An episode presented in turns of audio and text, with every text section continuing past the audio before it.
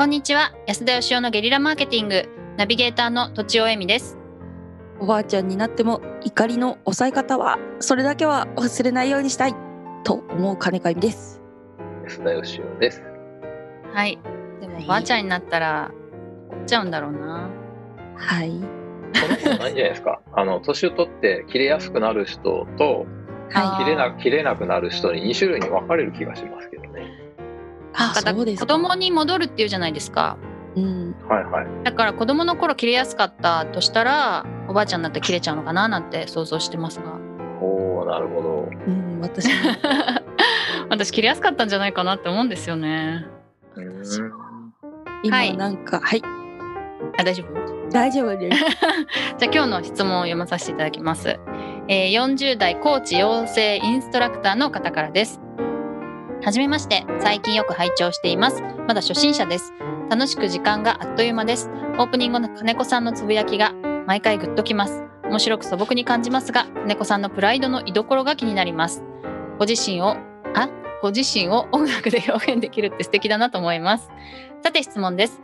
扶養内の個人事業主ですが、5年10年後には独り立ちしたいと漠然と思っています。そういう立場で心がけること、蓄積していくといいものがあるとしたらどんなポイントがありますか？自分で確定申告をするようになって5年ほどです。おお金を稼ぐ個人事業主としてゆくゆくはと思っていますが、今は主人の扶養内で子育てと2人目を希望していて、なかなか稼ぐ視点に立てずにいます。個人事業主の会でのお話のようにご縁とコラボで何とかやってこれている、好きなことを仕事にできていると思います。生計は主人に立ててもらっていますので、仕事が自己実現のような場になっています。どこか思い切り仕事がチャレンジできない、仕事ができないジレンマもありつつ、今は子育てを第一にと考えています。よろしくお願いします。うんはい。すごいコーチを育てる仕事をやっててうん個人事業主さんでうんでも旦那さんが生活費の多くを稼いでいてうんそこにジレンマを感じてるってことですかね。うんみたいですね。うんはい。でゆくゆくはその扶養から出て自立経済的に自立したいってことなんでしょうかね。はい。うんなるほど。そのために心がけることどうなんでしょう？とちお先生。先生うむ。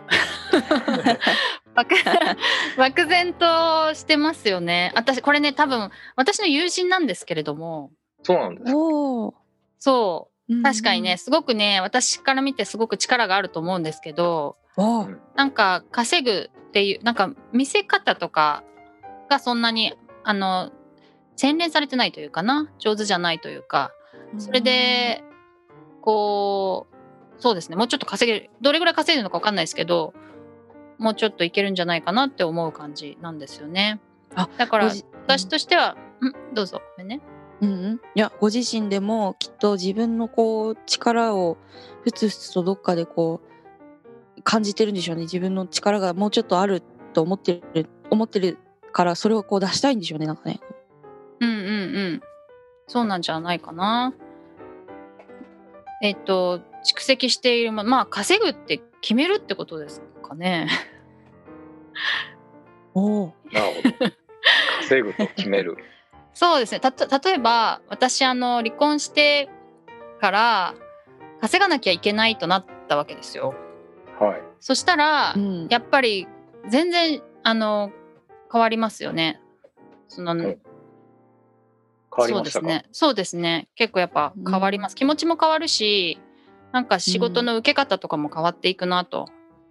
なんかこんなもんでいいかとか、なんか子育ての時間減っちゃう。まあこ子育てね、この方も書いてジレンマだとおっしゃってますけど、子育ての時間減らすより、なんか、あ、減らすよりし仕事をちょっと、いっかこれは断っちゃってもとか、例えば、なんかそういう気持ちもあったんですけど、まあ稼ぐって決めるとなんかやるしかないみたいなところはあるかなと。なるほど。ほう。じゃあまずは別れなさいと。違いますよ。違いますか？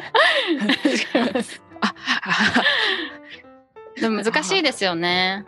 なんかでもその別れてもはいやっぱりこう生きていけるように。自分も稼ぎがあってっていう方がまあなんか旦那がひどい場合に我慢しなくていいかもしれませんけどうん。なんか質問見てるととっても旦那さんとうまくいってるみたいだしうんうん。別にそんなになんか旦那の稼ぎから離れてみたいなことにそんなにこだわらなくてもいいんじゃないかって気もするんですけどそんなことないんですか？ああ扶養内でずっとやってもいいんじゃないってことですか？はい。あ確かに。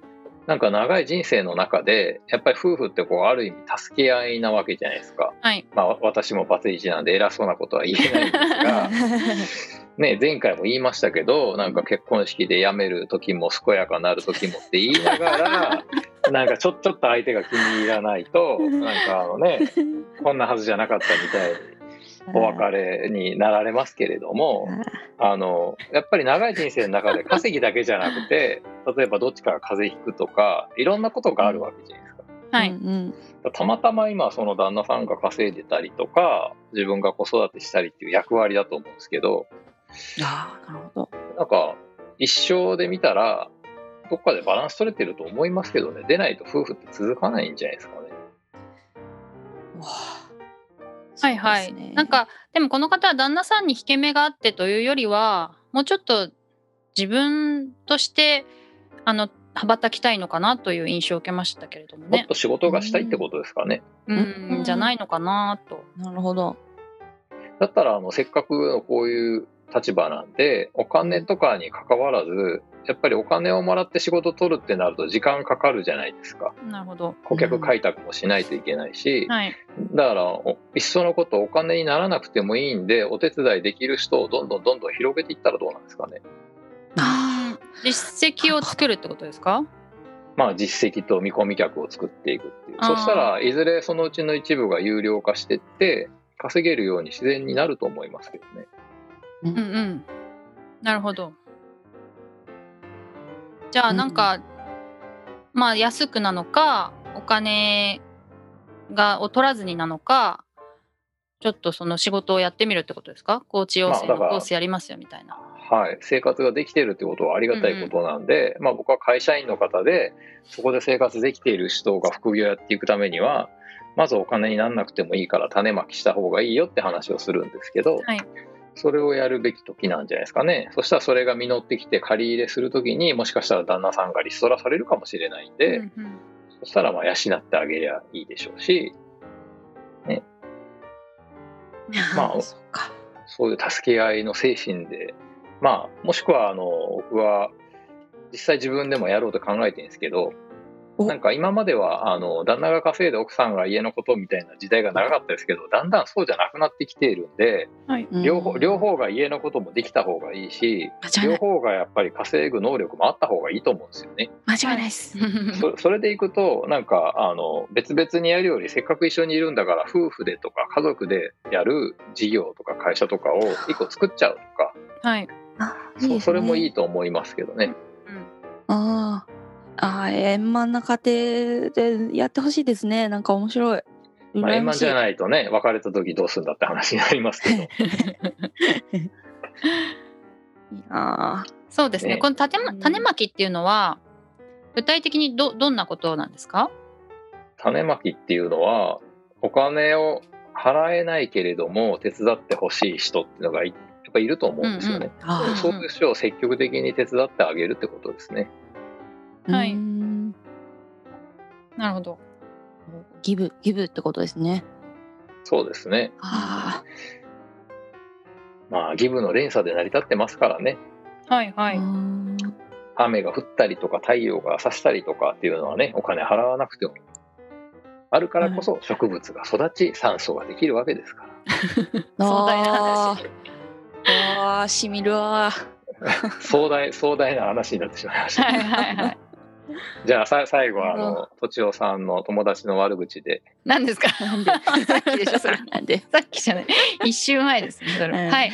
えっとあのまずはえまずは旦那さんの稼ぎのままでも稼ぎあれ？旦那さんの扶養のままでもまあまずはいいんじゃないかそんなこだわることはないんじゃないかってこととその中でやっぱり自分が羽ばたきたいというのであれば、えっとお金にこだわらず誰かを助けたりとか手伝ったりとかそういう仕事をしていったらそれが種まきになって、えー大きく実を結ぶのではないでしょうか。という感じですかね。